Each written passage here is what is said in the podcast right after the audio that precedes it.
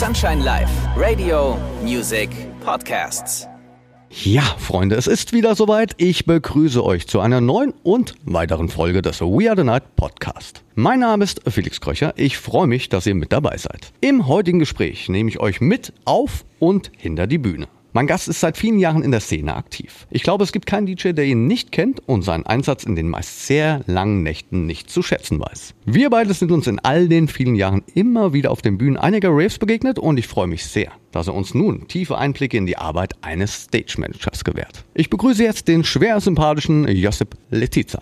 We are the night mit Felix Kröcher. Ein Podcast von Sunshine Live. Gemixt mit Schwepps. Let's Schwepps. Das Original. Schwepps.de. Hallo mein Lieber, schön dich hier in meinem Podcast We Are the Night begrüßen zu dürfen. Wie geht's dir? Ja, hallo Felix, danke dir für die Einladung. Mir geht's richtig gut. Ich habe die Time Warp ganz gut überwunden. Da haben wir uns ja das letzte Mal gesehen. Äh, meine Füße haben zwar nach zwei Tagen etwas geschwärzt, aber meinen Ohren, meinen Ohren geht's wunderbar. Ich trage ja immer ein Headset und von daher gehe ich dann auch immer relativ unbeschadet aus so einer Veranstaltung raus. Also ich bin topfit und freue mich heute, dass ich dein Gast sein darf. Ja gut, dass du es eben gerade angesprochen hast. Es ist wirklich nicht lang her, dass wir uns gesehen haben. Jetzt Ende Oktober auf der Time Warp hier in Mannheim. Hat wieder Ja. stattgefunden. Hast du dich gut erholt? Ja, ja, ich bereite mich ja auch dementsprechend vor, lebe ja relativ gesund, muss ich sagen. Und gucke, dass ich dann genug Ausdauersport mache, um so ein, das ist ja ein Ironman, das ist ja kein Marathon. Man muss wirklich sagen, eine Time Warp, egal ob es zwei Tage stattfindet oder ein Tag, ist wirklich Ironman. Sowohl für die Leute, die da Party machen, aber auch für alle Mitarbeiter. Ja, und äh, so schön die ganze Veranstaltung ist, ich bin auch immer ein bisschen froh, wenn ich dann wieder zu Hause bin. Ich ziehe da auf jeden Fall den Hut davor. Aber bevor wir darüber sprechen, was du auf der Time Warp gemacht hast und auf anderen Events machst, lass uns mal ganz von vorne starten, wenn du nichts dagegen hast. Gerne. Geboren bist du in Kroatien. Stimmt, ja. Soll ich das Jahr auch noch nennen? Nee, das musst du nicht, also. musst Ja, du nicht, aber du bist in Kroatien geboren. Das stimmt, ja. Und äh, relativ schnell dann aber auch hier nach Deutschland auch gekommen, habe ich gelesen. Ja, zusammen mit meinen Eltern. Da war ich gerade vier Wochen alt. Wow. Hast du da grundsätzlich noch Erinnerungen dran? An Kroatien? Ja. Ja, natürlich. Wir sind, es war ja so, wenn, wenn du dann als Junger nach, nach Deutschland gekommen bist, also mit deinen Eltern, war es Verpflichtung, dann nach Kroatien die sechs Wochen Sommerferien zu verbringen. Da gab es überhaupt keine Diskussion. Von daher habe ich da auch einen richtig guten Kontakt immer gehabt zu meiner Oma, Opa, Onkel und so weiter und so weiter. Ich kam natürlich dann auch immer braun gebrannt aus dem Urlaub zurück. Wenn du da komplett die sechs Wochen verbringst, äh, da kriegst du auch Sonne ab. Und äh, ich durfte dann auch ab und zu mal auf dem Feld arbeiten. Die hatten, die haben ein großes Feld. Da haben die dann so Paprika und Tomaten angebaut und Pfirsiche. Und dann hieß es aber auch mithelfen. Ja. Anpacken. Ja, total. Arbeit, Arbeit, Arbeit. Kroatien ist auch so ein wunderschönes Land. Ja, natürlich. Also, und ich muss auch sagen, ich glaube, das ist den Leuten auch noch näher gekommen durch die äh, Pandemie, die wir jetzt hatten, weil viele sich einfach gesagt haben, sie möchten jetzt nicht irgendwie nach Thailand reisen oder, oder etwas weiter weg, wo man dann vielleicht in irgendeinem Hotel festsitzt. Und Kroatien kannst du sehr gut mit dem Auto erreichen. Wenn du schnell bist, bist du da so in zwölf Stunden, je nachdem, wo du hinfährst. Wenn du langsam bist, so wie ich, und glaube ich, an jeder Raststätte hältst, um irgendwie ein Päuschen zu machen, dann kann das dann auch länger dauern, aber der Weg ist ja das Ziel. Aber Kroatien ist wirklich ein, ein to total schönes Land, ja. Ja, ich bin auch immer froh und glücklich, dort zu sein, muss ich Das sagen. freut mich. Du bist dann quasi unser Botschafter. Ja, eigentlich nur partytechnisch, ne? Muss man ja Ah, sagen. Ich, ich kenn's ja, auch. kenn's ja leider fast nicht anders. Meistens bist du ja dann auch wirklich nur, ach, 20, 20 Stunden vielleicht da, wenn überhaupt. Die Party, Ja. ein bisschen Schlaf und dann geht's wieder weiter. Aber wenn ich da bin, dann genieße ich die Zeit. Du, das freut mich, dass, dass dir das da gefällt. Ich denke mal, du machst das ja auch so ein bisschen an der Mentalität der Leute vor Ort aus. Und ich glaube, du kannst auch bestätigen, dass das wirklich total nette, offene Menschen sind, die wirklich ohne Vorurteile auf andere zugehen. Absolut. Ein weiterer interessanter Fakt, den ich in deiner Biografie gelesen habe. Ja, du hast Abitur in Friedrichsdorf gemacht. Das finde ich ziemlich interessant. Meine Mama wohnt nämlich dort in der Nähe. So, so klein ist die Welt. Ich glaube, die wird sich freuen, wenn, wenn sie das jetzt hört, weil die hört den Podcast auch immer. Oh, dann grüßen wir die doch mal ganz lieb, oder? Die grüßen wir jetzt hier an dieser Stelle. Bist du dann dort auch aufgewachsen? Das muss man vielleicht noch dazu sagen, ist in der Nähe von Frankfurt. Korrekt, das ist in der Nähe von Frankfurt. Ich bin da auch aufgewachsen, habe dann auch in einem Ort gewohnt, der heißt Köppern. Ja, das kennt deine Mutter ja sicherlich auch. Bin dann in Frittesdorf zur Schule gegangen, habe da, wie gesagt, mein Abi gemacht und äh, bin tatsächlich auch jetzt noch mindestens dreimal die Woche dort. Meine Mutter wohnt da und die gehe ich dann regelmäßig besuchen und auch habe da viele Bekannte, mache da meinen Sport, fahre da tatsächlich dann zum Sport hin, ja, weil, da, weil ich da noch echt verwurzelt bin. Dann lass uns doch demnächst dort treffen. Bist du da öfter? Ja, wenn ich meine Mutter auch dort besuche, dann bin ja, ich auch da. Du, äh, dann gehen wir zusammen deine Mutter besuchen da ja. gibt es dann Kaffee und Kuchen und dann, dann stellst du ihr einfach mal den Josip vor, äh, aber nicht, dass er Angst bekommt, weil ich bin ja dann auch mit fast zwei Metern und Glatze schon äh, eine Hausnummer. Du bist ja auch schon sehr früh mit elektronischer Musik in Berührung gekommen. Wann, wann war das ungefähr und was war der entscheidende Impuls? Das war so etwa 1990 zu einer Zeit, wo im Radio irgendwie eigentlich nur so Pop und, und, und so Rock lief. Also ich habe man muss dazu sagen, für alle unter 25, das war eine Zeit, da gab es offiziell noch gar kein Internet, ja, und auch keine Smartphones. Du warst dann halt so ein bisschen limitiert in deinen Möglichkeiten. Dann hast du so die Sender gehört, die es so gab. Das war bei mir im Hessischen Rundfunk HR3 damals und da lief ich weiß das noch heute, ich, ich war richtig gegen geschockt. Da lief das Lied Infinity von Guru Josh. Das, also wie gesagt, das müsste 1990 gewesen sein. Und es hat mich echt umgehauen. Das war so krass. Ich denke mal, die meisten kennen das, weil es ja dann noch verschiedene Remixe gab. Die kamen dann später. Aber, aber das, das war der Wahnsinn. Es wurde nicht viel gesungen in dem Lied, das hatte so einen einnehmenden Rhythmus und ich bin da durchgedreht. Also das hat, mich, das hat mich sofort so gefangen genommen, dass ich einfach gesagt habe, was ist das? Wo gibt's noch mehr davon? Äh, ich will mehr davon haben. Auf jeden Fall. Ja, also das stand für mich total fest. Was waren bei dir, wenn wir uns schon drüber unterhalten, eigentlich so die, die Initialzündung von ja, der Musik her? Ähnlich tatsächlich. Also ich meine, natürlich kennen wir die Klappnight alle und äh, ja, na klar. Ja, und da muss man noch dazu sagen, meine Oma hat in der Nähe davon gewohnt, also am Dornbusch, muss man ja sagen, wo der HR sitzt. Da gab's ja so einen Fußballplatz und wenn ich dort zu Besuch war, dann bin ich dort, äh, ja, so als kleiner Junge, als kleiner Bub, bin ich da über den Sportplatz drüber gelaufen, auf dem ich auch viel äh, Fußball gespielt habe und Frisbee und hast nicht gesehen. Und Samstagabends habe ich dann immer versucht, die da abzugreifen und mir Autogramme zu holen. Manchmal hat's funktioniert. ja, das war auf jeden Fall, glaube ich, bei mir so die Initialzündung. Ja, HR3 das war ein Muss. Du musst dir vorstellen, es war dann so, wenn, wenn dann äh, bei der Club Night ein DJ dann irgendwie noch einen kultigen Spruch gebracht hat, konntest du dich hundertprozentig darauf verlassen, dass dann in der Schule am Montag irgendwie alle so sich angeguckt haben, die die Musik geliebt haben und dann so, und, hast du gehört? Ganz schön kalt draußen, ha? Oder irgendwie so, es, es gibt so Zitate, ich glaube, die Leute, die es damals gehört haben, die lachen immer noch, wenn sie das hören. Oder äh, ich sag mal als Beispiel Progressive, Voodoo, Techno oder 20.000 Leute. Ich glaube, jeder kann irgendwie was damit anfangen und hat sofort ein Grinsen im Gesicht. Und du hast dich dann an so einer Club Night auch über Wochen festgehalten und die immer und immer wieder gehört. Also ich habe sie aufgenommen damals und bin deshalb auch nie vor 22.40 Uhr auf einer Party erschienen, weil du dann am Anfang so Kassetten umdrehen musstest. Ich glaube, du kennst das auch noch, oder? Ja, ja, klar. Vor allen Dingen Kassetten, muss man ja nochmal dazu sagen. ja. ja.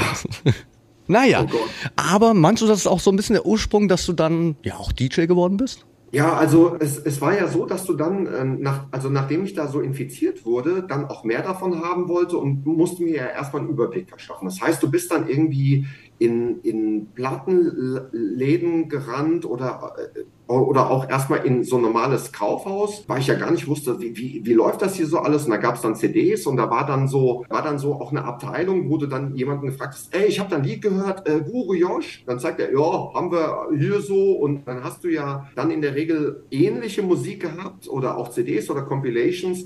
Und da habe ich mir erstmal einen Überblick verschafft und man kann wirklich sagen, da war alles dabei, von Rave Bass bis Thunderdome. Ja. Also ich war da auch total offen und habe mir erstmal alles angehört, um zu entscheiden, gefällt mir, gefällt mir nicht. Und äh, dann bin ich ja, habe ich ja angefangen, in Clubs zu gehen, wie äh, dem Ohm und dem Dorian Gray. Oder wir sind mit einer coolen Clique auch ins Aufschwung Ost gefahren und waren dann so Hessentag und so weiter. Und das war ja alles so um 94, 95 rum. Dann habe ich dann auch für mich entschieden, irgendwie, äh, wenn ich, wenn ich dann im Club war, ey, was der, was der DJ da macht, diese diese, diese Arbeit, ja, weil für mich war es Arbeit, es war Spaß, aber auch Arbeit, ihm dazu zu gucken, also ihm bei der Arbeit zuzuschauen, wie er sich dann die Platten raussucht und überlegt und dann wieder zurücklegt, während das andere Lied schon läuft und dann eine neue Platte rauszieht, weil er entschieden hat, nee, das passt nicht. Und äh, das hat mich total fasziniert und dann habe ich mir gedacht, ey, möchte ich auch machen. Das finde ich total geil. Ja, und so kam es dann auch, dass ich dann angefangen habe, äh, in Frankfurt in Plattenläden zu gehen. Das waren dann mehrere, so das Delirium, das Freebase oder auch das Boy Records. Habe da Platten gekauft und mir das auch dann das entsprechende Equipment hab,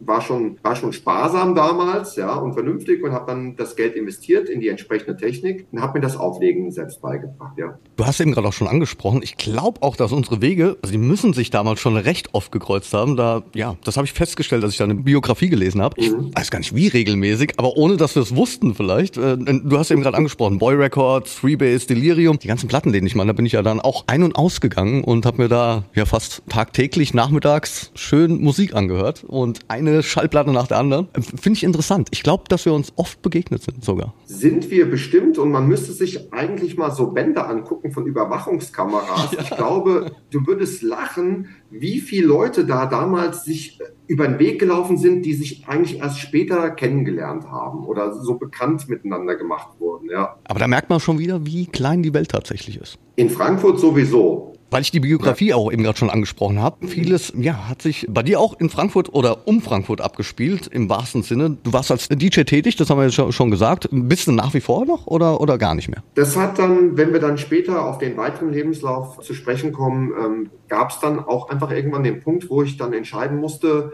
mache ich das weiter, aber eher dann mit angezogener Handbremse oder muss ich mich davon verabschieden, weil ich, ich hatte quasi ein Angebot bekommen, dass man so nicht ablehnen durfte. Äh, teasern wir das mal so an. Gerne. Und äh, ich musste dann wirklich eine, eine Entscheidung für mich treffen. Mir hat es wirklich das Herz gebrochen. Ich habe zwar auch weiter bis 2008 Schallplatten tatsächlich gekauft, aber da sich dann auch nach und nach die Plattenläden leider verabschiedet haben, die meisten, habe ich dann auch irgendwann für mich gesagt, du, bevor du, bevor man es nur mit äh, irgendwie halber Kraft macht, muss man dann auch seine Energie irgendwo anders investieren. Aber lass uns gerne auch darüber sprechen. Ähm, du warst als DJ tätig, aber auch schon sehr erfolgreich. Also gerade auch rund um Frankfurt warst dann aber auch schon international auch unterwegs. Ja, das wissen viele vielleicht gar nicht, die mich so jetzt von der normal, also von der Arbeit im Nachtleben kennen. Das hat irgendwie angefangen, nachdem ich meine ersten eigenen Partys veranstaltet habe, auf einem, zum Beispiel auf einem Truppenübungsplatz Platz. Das hieß, äh, die Party hieß Peace Camp oder auch die Party Tinnitus in der alten Brauerei. Das war ähm, später das 190 East äh, und danach das Apartment, glaube ich, habe ich dann aufgelegt und dann durch die Riesenzufall kam dann irgendwie 2001 der DJ T auf mich zu und der hatte eine neue Partyreihe ähm, gestartet namens Spektrum im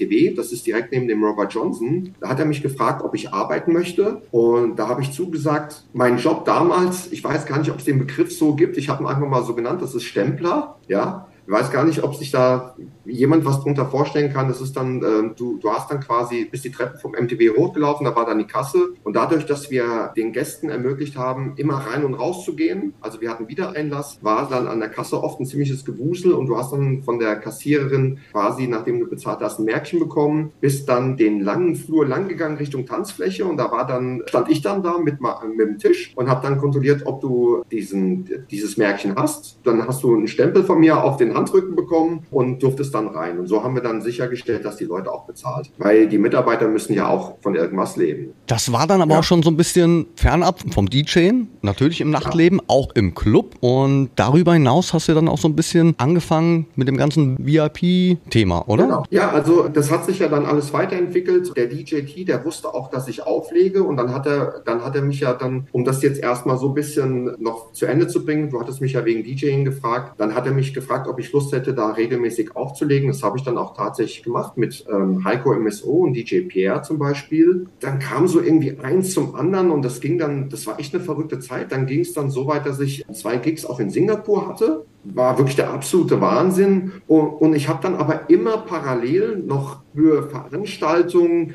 irgendwas gemacht im Bereich Posting im weitesten Sinne. Also ich bin dann auf mehreren Gleisen gefahren. So kam es dann auch, dass ich dann VIP-Bereiche gemacht habe. Also das erste Mal war dann so, da kam der Fedi, das war der damalige Veranstalter des La Family Park. Mit dem habe ich zusammen bei den Spektrum-Veranstaltungen im, im, MTW gearbeitet und der hatte mich gefragt, ob ich die Stage für den Mainfloor des La Family Park machen würde. Und da habe ich dann auch gearbeitet. Lustig, das war damals im Dunlop Park. Wenn ich mir überlege, da bin ich ja normal als Gast hingegangen und, und dann stehst du da und, und arbeitest und lernst dann halt auch mehr und mehr die ganzen Leute kennen. Und so kam es dann auch, dass das U60 dann auf mich zukam und die fragten mich dann, ob ich bei größeren Veranstaltungen, wie zum Beispiel äh, DJ Rush oder einmal im Monat haben da auch die Cocoon-Partys stattgefunden. Und die hatten dann sich überlegt, einen VIP-Bereich zu machen. Wer, wer sich noch so ein bisschen dran erinnern kann, neben dem DJ-Pult war eine Bar, die ging dann Richtung Notausgang und Office. Das hat sich dann im zweiten Kellergeschoss befunden. Und da haben die mich gefragt, ob ich das managen möchte. Oh, das habe ich dann gemacht. Und da, mein Markenzeichen waren dann so Anzug und Krawatte. Und das im U60. Da müsste es auch noch das ein oder andere lustige Foto äh, geben, wer das nicht glaubt. Und da habe ich den VIP-Bereich gemacht. Das wohl auch ziemlich erfolgreich. Und dadurch, dass die auch im U60 wussten, dass ich, dass ich auflege, kamen dann auch immer wieder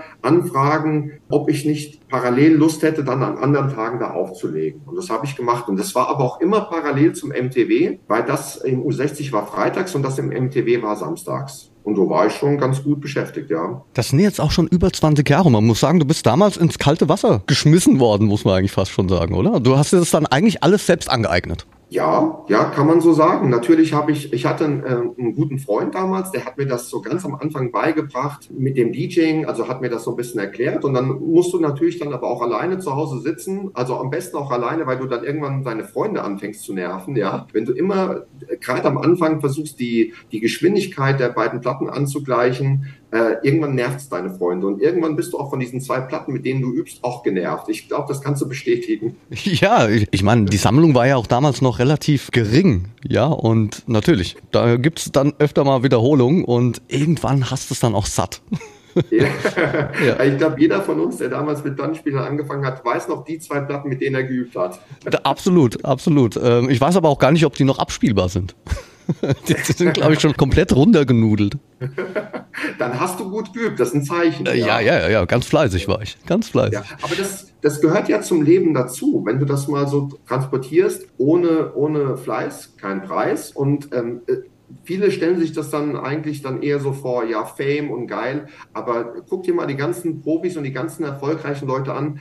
Da steckt immer richtig knallharte Arbeit dahinter. Ja, und es ist ein Handwerk, was man ausübt. Ja, aber auch zum Thema Stage Manager. Da haben wir eben gerade ja schon ein bisschen von der Time Warp auch gesprochen. Du machst ja. jetzt auch schon seit über 20 Jahren ja, Stage Management auf sich Raves, unter anderem auf der Time Warp, aber auch für Nature One und hast nicht gesehen. Da haben wir uns auch irgendwann mal kennengelernt. Mhm. Und du hast jetzt ja auch schon ein bisschen angeschnitten, wie es dazu gekommen ist. Kannst du da so ein bisschen mal erzählen, so was so ja, das Aufgabengebiet eines Stage Managers ist, dass die Leute sich da draußen vielleicht auch mal ein Bild davon machen können? Ja, gerne. Also ähm, es ist ziemlich vielfältig, sollte man gar nicht glauben, weil wenn du da als ähm, Gast stehst und dann hoch auf die Bühne guckst und siehst dann da so einen Typen, der dann irgendwie in der Nähe des DJs steht, der bewegt sich ja kaum. Das hat aber, zumindest ist das der erste Eindruck. Es geht aber in erster Linie darum, für die Bühne zuständig zu sein und den Ablauf und vor allen Dingen die Künstlerbetreuung. Und wenn ich das mal so zusammenfasse, also ein Stage Manager ist im Prinzip das Bindeglied zwischen dem Veranstalter und dem Artist Office und dem Künstler, seinem Tourmanager, dann aber auch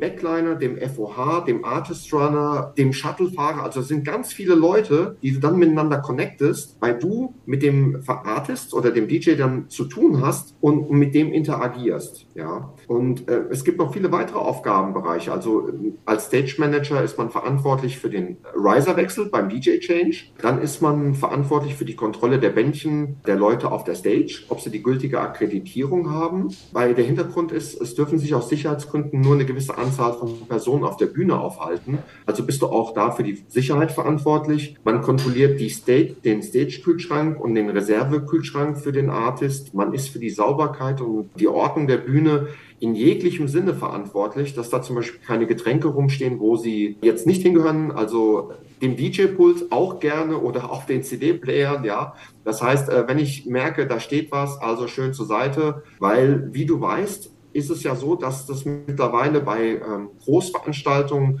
auch sehr professionell aufgenommen wird. Zum Beispiel Arte Konzert macht das. Und das ist ja auch ein bleibender Eindruck, der dann bei den Zuschauern entsteht. Und es soll einfach ordentlich aussehen. Ja, dann gehört dazu, dass ich dem Künstler und dem Tourmanager, sobald sie auf die Bühne kommen, den Backliner vorstelle, der für die Technik verantwortlich ist. Da geht es dann nämlich um, um die Frage, ob der Technical Rider zu 100 Prozent umgesetzt wurde oder ob es kurzfristige Änderungswünsche gibt. Wir sind verantwortlich für den Hospitality Rider, ob der zu 100 Prozent umgesetzt wurde und ob er auch rechtzeitig vor Ort steht ja, wenn der neue DJ anfängt. Wir protokollieren auch in einem vorgesehenen Sheet die exakte Uhrzeit, wann der Künstler sein Set beginnt. Darüber hinaus achten wir aber auch darauf, dass die Film- und Fototeams den Artist nicht bei der Arbeit beeinträchtigen, also mit, mit Licht und so weiter. Und gerade die, das wirst du mir wahrscheinlich bestätigen, die ersten 10, 15 Minuten als Artist ist man ja auch ein bisschen aufgeregt. Ja. Oder? Ja, klar. Also Bist ich meine. aufgeregt, wenn du auflegst? Immer. Also man will ja auch die Sache richtig machen und nimmt es ja auch sehr ernst. Und es ist gar nicht so von Nachteil, wenn man wirklich einfach mal die ersten 10, 15 Minuten, so wie du es eben schon gesagt hast, einfach mal für sich ist, erstmal ankommt und dann dementsprechend kannst du ja dann auch performen.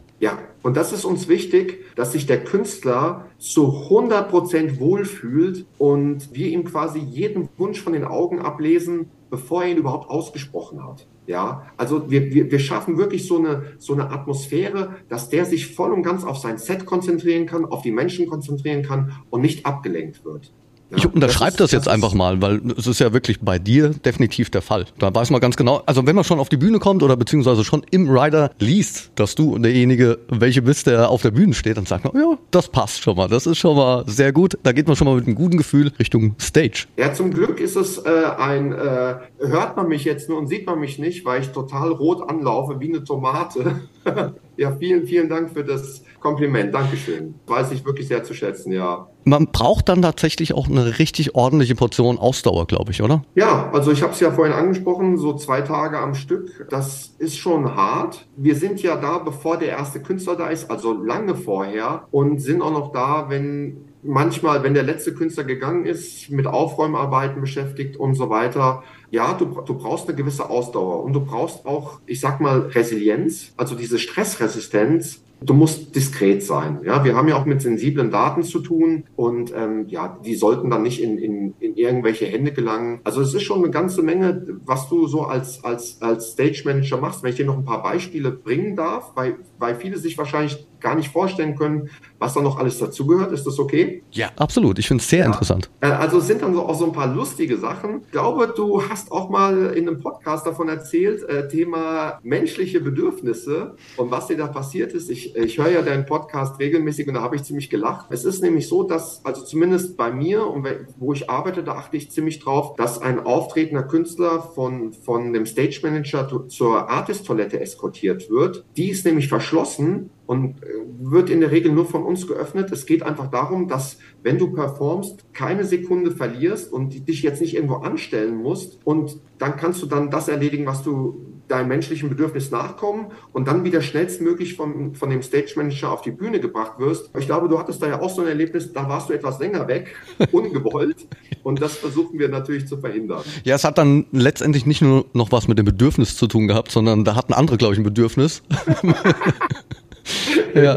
ja. also ja. wer wissen will, was da passiert ist, darf sich die Podcast-Folge ruhig mal in Ruhe anhören. Ich habe ziemlich gelacht. Ja, also ja. es kommt schon mal vor. Grundsätzlich, glaube ich, achtest du als Künstler schon, dass du vielleicht das Bedürfnis vor deinem Auftritt erledigst. Kommt natürlich auch ein bisschen darauf an, wie lange du dann auch performst. Ja, dann ist es dann vielleicht irgendwann mal so, dann fängt es mal an zu drücken. Ich, ich versuche dir das dann schon anzusehen.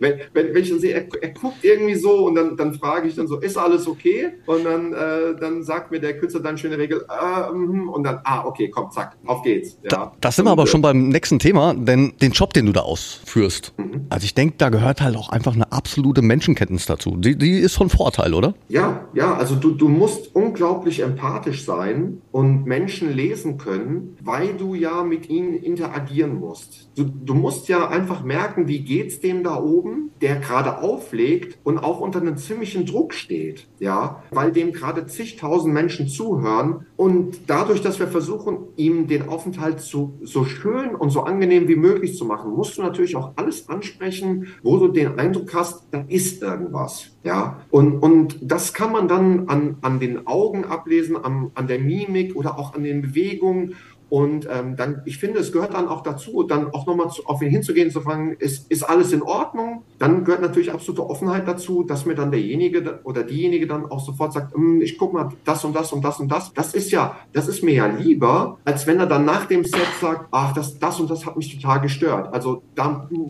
brauche ich auch das Feedback von dem Künstler, muss das aber auch manchmal vor dem Künstler ansprechen, weil vielleicht trauen die sich nicht oder oder sind auch mit so vielen Sachen beschäftigt. Am, am liebsten ist es mir, wenn der Künstler einfach dann nach seinem Set total zufrieden runtergeht und, und vielleicht gar nicht wusste, warum es eigentlich alles so gut geklappt hat. Wow. Ja, also so geräuschlos im Hintergrund, dann, dann bin ich zufrieden, wenn einfach alles gut gelaufen ist. Ich glaube auch nicht erwähnen zu müssen, dass du in ja, all dieser langen Zeit schon vieles erlebt hast und bin jetzt einfach nur sehr gespannt und ja, schwer interessiert auf die eine oder andere Geschichte, die du uns vielleicht zum Besten geben kannst, was du so ein bisschen erlebt hast in den langen, vielen Nächten. Oh, du, eine, eine ganze Menge. Viele Sachen darf ich gar nicht erzählen, weil ich natürlich auch diskret bin, ja. Aber es gibt dann so ein paar Sachen, da bräuchten wir, glaube ich, einen zweiten Podcast. Also Ähm, es, es gibt so ein paar lustige Anekdoten und ich kann ja auch sehr gut über mich selbst lachen. Also da ist eine, eine schöne Geschichte, die war jetzt auch erst letztens. Da klingelte, musst du dir vorstellen, donnerstags nachts um 0 Uhr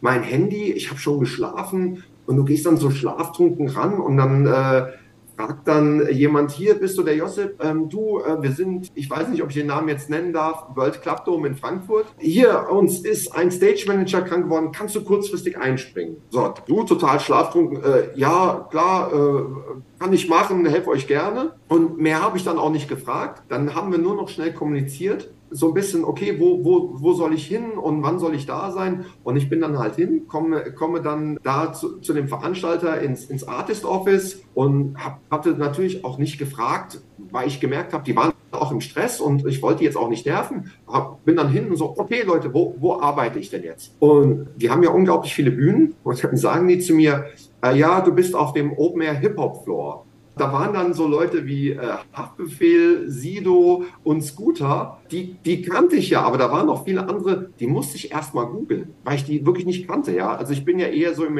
elektronischen Musikbereich tätig, wirklich von GABA kannst du mich hinstellen bis Trance, ist alles gar kein Problem, da kenne ich auch viele Künstler, aber das war jetzt ein Bereich, da kannte ich mich wirklich nicht so gut aus. Muss aber sagen, haben wir wirklich gut gewuppt. Ähm, der Freitag und der Samstag war ja dann äh, auch äh, elektronische Musik. Der Samstag war dann eher äh, Hip-Hop und andere Musikbereiche. Hat gut geklappt und war auch mal wirklich eine neue Erfahrung, auch sehr, sehr lustig. Du warst ja aber auch schon bei Razzien dabei. Ja, das war ein ziemlich krasses und einschneidendes Erlebnis. Das war die Razzia im, im U60. Das war, glaube ich, im Mai 2002. Da war es so, dass sich der, da hat der Sven Feth an dem Abend gespielt. Und das war noch relativ am Anfang. Da war es dann so, das war, ähm, die, wenn Cocoon gespielt hat, haben die immer ein Wahnsinns Programm gehabt mit Tänzern, die sich verkleidet haben. Die kamen dann durch den Hintereingang rein und, und, und haben dann da die, die Menge äh, begeistert. Und an dem Abend, das war ziemlich krass, war es so, dass dann die, die Tür, wo normal die Tänzer reinkommen, kommt dann so ein Trupp rein, so mit, mit Schutzwesten und, und voller Montur. Und ich, ich habe noch bei mir gedacht, boah, was, was die wieder auf die Beine gestellt haben, krass.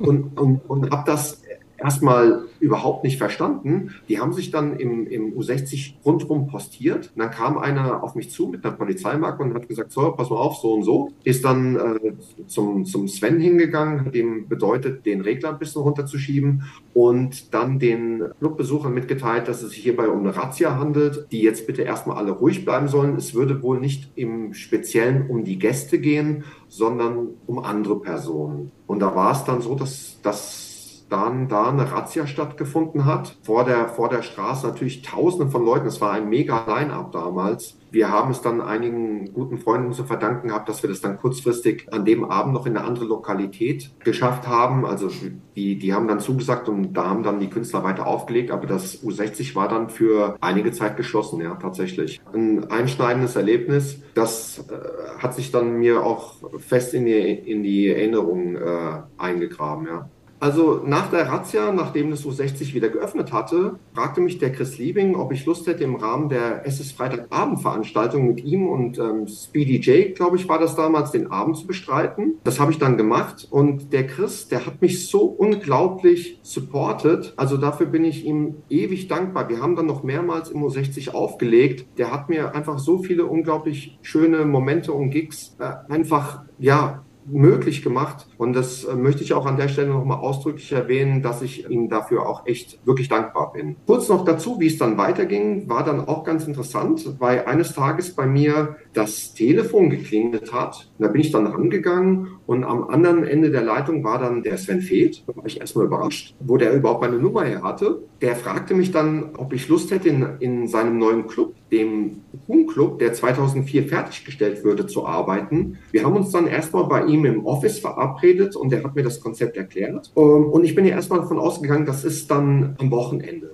Und ich bin ja unter der Woche berufstätig, muss man noch dazu sagen, ganz normal. Und, und dann hat er mir dann äh, vorgeschlagen, dass ich das äh, dann Vollzeit machen könnte. Und dann musste ich dann wirklich mal in mich gehen, weil das ist ja so, du kriegst dann ein Angebot, dass man eigentlich oder dass man nicht ablehnen sollte. Und ich habe dann versucht, irgendwie die Schnittmenge für uns zu finden, dass es für beide Seiten gut ist und habe kurz überlegt und habe ihm dann vorgeschlagen, dass ich verbindlich jeden Freitag und jeden, jeden Samstag da sein würde. Das haben wir dann auch so vereinbart und so kam es dann, dass ich jeden Freitag und jeden Samstag erstmal die Gäste des Silk-Restaurants empfangen habe. Das war ja eins der, der Restaurants im Coupon Club. Und dann so ab 22 Uhr auf die VIP-Terrasse gewechselt bin, wo ich die Gäste betreut habe, die dann die, den VIP-Bereich gebucht hatten. Und ich glaube im Übrigen, das habe ich so ein bisschen der Talida zu verdanken. Die hat das, hat mich da, glaube ich, so ins Gespräch gebracht. Das hat mir ein Vögelchen gezwitschert. Also an der Stelle auch nochmal vielen Dank an Sie.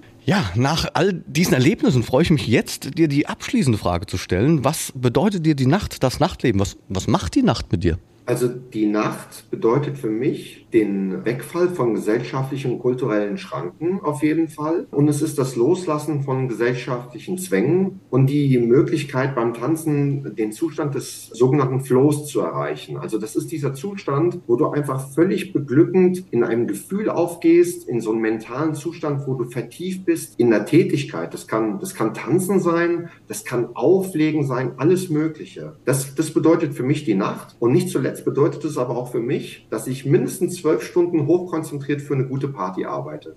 Das ist Wahnsinn, da ziehe ich nämlich auch den Hut davor. Das soll ich auch sagen. Ist das so ein bisschen auch der Ansporn für dich? Du machst so lang schon und da muss ja irgendwie ja so ein Taktgeber da sein, dass man sagt so, boah, da habe ich auch Bock drauf. Auch nach all der langen Zeit. Ich weiß zwar, was mich erwartet, also da kommt natürlich keine Routine rein, aber so ein Ansporn muss ja da sein, um das so lang und auch so die Nächte sich um die Ohren zu schlagen. Also das sind viele Faktoren. Zum einen ist es ja immer noch die Liebe zur Musik. Ich bin ja, wenn du so willst, immer am Puls der Zeit. Ich höre den angesagtesten DJs zu, äh, höre, was gerade so gespielt wird, sehe, wie die Menge darauf reagiert. Das ist immer noch wichtig, dass ich das mitbekomme. Und ich lerne so unglaublich viele tolle Menschen kennen, sowohl Künstler, aber auch, und das möchte ich auch ganz, ganz deutlich erwähnen, Leute, die wirklich im Nachtleben dafür sorgen, dass überhaupt eine Party stattfinden kann. Das ist angefangen von der Kasse, den Security mit Mitarbeitern, den Männern und Frauen, die die Sanitärräume für uns sauber halten, den Leuten an der Bar, den Technikern und so weiter und so weiter, dass ich die alle kennenlernen darf. Das sind unglaublich nette Menschen und die machen das ja zum Teil hauptberuflich, zum Teil nebenberuflich, zu einer Uhrzeit, wo andere schlafen Und, und das, da habe ich so einen riesen Respekt vor und ich freue mich einfach immer mit diesen Menschen zu reden, neue Impulse zu kriegen und die auch kennenzulernen. Wir hatten ja eingangs erwähnt, irgendwann war auch ist, ist es wirklich ein Problem, sich die ganzen Namen zu merken. Aber das ist auch gar nicht so wichtig, weil ich mich einfach immer darüber freue, diese positive Energie auf, auf Veranstaltungen und vor allen Dingen mit den Menschen. Das zeigt, welch sympathischer Mensch du bist. Das muss ich jetzt mal so sagen. Mein lieber Freund, ich finde es toll, dass es geklappt hat. Ich danke dir, dass du dir die Zeit genommen hast für den Podcast We Are the Night. Ich danke dir, dass ich heute dein Gast sein durfte und ich glaube, wir sehen uns ja auch schon bald wieder. Ja, also ich freue mich auf jeden Fall auf ein baldiges Wiedersehen. Wann, wann sehen wir uns denn?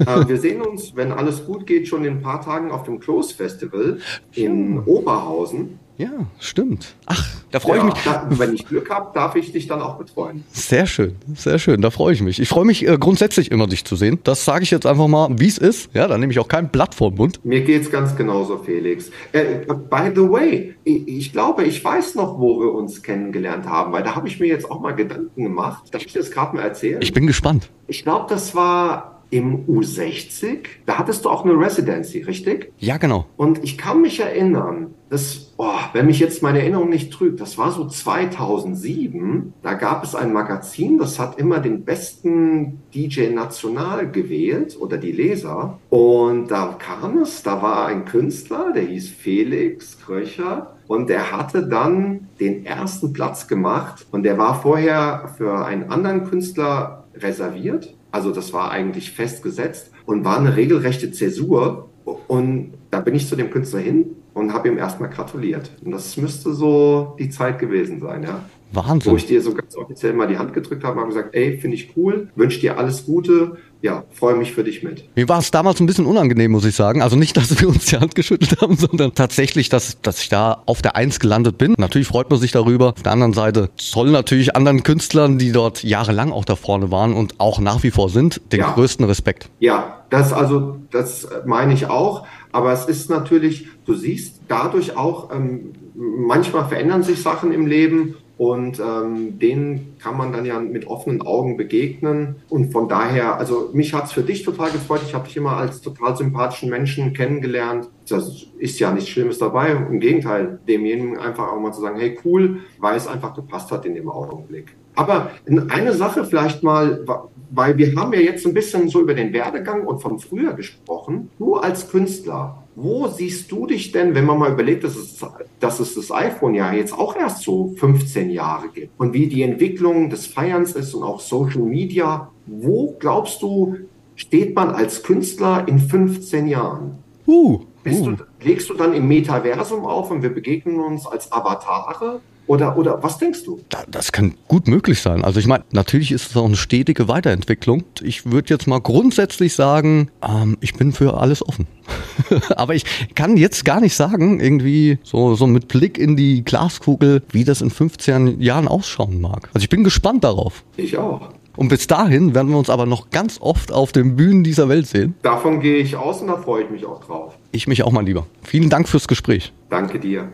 Und ihr Lieben, ich möchte mich auch wieder bei euch bedanken. Schön, dass ihr eingeschaltet habt. Wenn ihr möchtet, dann hören wir uns in 14 Tagen wieder zu einer neuen Folge We Are the Night. Bleibt gesund und anständig. Euer Felix Kröcher. We Are the Night mit Felix Kröcher. Ein Podcast von Sunshine Life. Gemixt mit Schwepps. Let's Schwepps. Das Original. Schwepps.de